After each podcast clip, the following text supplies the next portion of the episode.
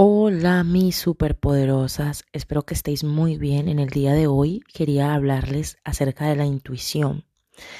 En el episodio anterior hablamos de los bloqueos de abundancia y si no lo has escuchado te animo a hacerlo porque este audio tiene mucho que ver con ese. Quería antes de entrar en materia leerles un trocito que de verdad es que me parece tan maravilloso, es que mm, es uno de mis párrafos favoritos del libro mm, Anatomía del Espíritu de Caroline Miss. Si no lo tienes, pues y si te encanta leer, te lo recomiendo muchísimo. Dice así, la vida es dolorosa a veces y espiritualmente estamos hechos para hacer frente a los dolores que nos presenta la vida. En el mundo occidental, sin embargo, solemos desfigurar el plan de Dios y esperar que la vida sea cómoda y sin problemas. Medimos la presencia de Dios en nuestra vida por el grado de comodidad personal.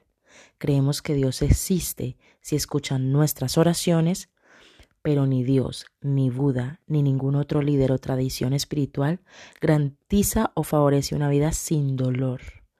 Las enseñanzas espirituales nos animan a crecer, pasando por y dejando atrás las experiencias dolorosas, cada una de las cuales es una lección espiritual. Desarrollar la capacidad intuitiva nos servirá para aprender las lecciones inherentes a nuestras experiencias. Bueno, como podéis ver, es una estrofa de wow, o sea, me parece realmente espectacular que deja claro que no hay un ser fuera de nosotros, ni ningún gurú, ni ningún ser iluminado que nos evite el dolor. O sea que honra tu dolor, honra el proceso por el que estés pasando. Y para entrar en materia, quería mm, primero que todo aclarar qué es la intuición y luego dejarte una forma maravillosa de conectar con ella yo la practico muchísimo cuando tengo que tomar una decisión importante y de verdad que tanto practicarla me funciona perfectamente. Eso sí, o sea, esto no me funcionó, yo no la empecé en enero y me funcionó en febrero. Tenemos esta esta tendencia a crear las cosas ya, pues porque hacemos un pedido en AliExpress y nos llega al día siguiente. Entonces te invito a que te des tiempo y a que con estas prácticas tan espirituales tengas paciencia. Vale, la intuición no es un oráculo, la intuición no es el tarot, la intuición no es que tú eh, esperes que un ser iluminado fuera de ti o una señal o eh, algo cósmico venga y te dé la respuesta.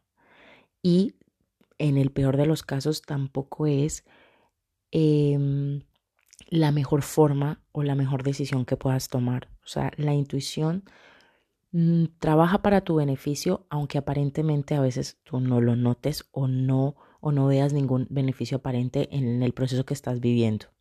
¿A qué me refiero con esto? Cuando tú conectas con tu intuición, vas a tomar muchas decisiones basadas en ellas, en tu intuición, en tu voz interior, pero esto no quiere decir que esas decisiones o que ese camino que tomes basado en tu intuición vaya a ser como tú quieres que sea. Si por ejemplo tú dices o tienes un dilema entre quedarte en tu país o irte al extranjero y tú pides una información intuitiva y esta, esta intuición te anima a que te quedes en tu país y al año ves que no te fue bien, mm, esto era algo que necesitaba vivir tu alma.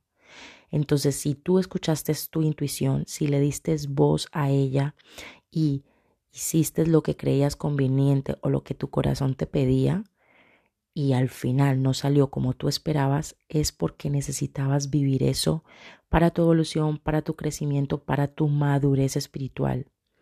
Aunque no lo entiendas en el momento, eso quizás te hace más resiliente, tal vez te dé más fortaleza, tal vez te haga más valiente, tal vez te haya ayudado a conectar de otra forma con la vida con la espiritualidad. Estoy cansada, parezco un disco rayado, cuando os digo que a la vida le interesa nuestra evolución, no nuestra felicidad. Y muchas veces tenemos que aprender a ser felices en medio de la catástrofe. Porque eso que estamos viviendo, por más doloroso que parezca, en realidad es parte de nuestra transformación. Entonces, hoy quería como hacerte un regalo de una herramienta que uso mucho y se las he presentado a mis coachees. Coachee, mm, para la gente que no lo sabe, es la persona que tiene un entrenamiento que lleva un proceso de coaching conmigo. Yo no soy terapeuta, yo no tengo titulación de psicología ni de una herramienta médica, entonces yo no tengo pacientes, yo tengo coachee, soy coach y tengo coachee. Entonces yo he trabajado con ellas esta herramienta y alguna me ha comentado y, me ha contado testimonios de que de, realmente funciona y es que sé que funciona porque yo lo he experimentado. En este caso no te traigo algo que escuché, algo que leí, algo que se da bien, sino que yo lo he experimentado en carnes.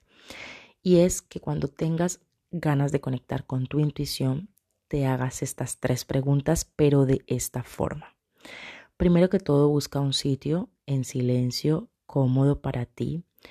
Adquiere una postura cómoda eh, sin limitaciones de tiempo. Intenta que no tengas muchas interrupciones, no te llevará más de 5 o 10 minutos. Y haz esta pregunta, estas tres preguntas, preguntas, perdona. Primero es, ¿qué quiere mi mente en esta situación?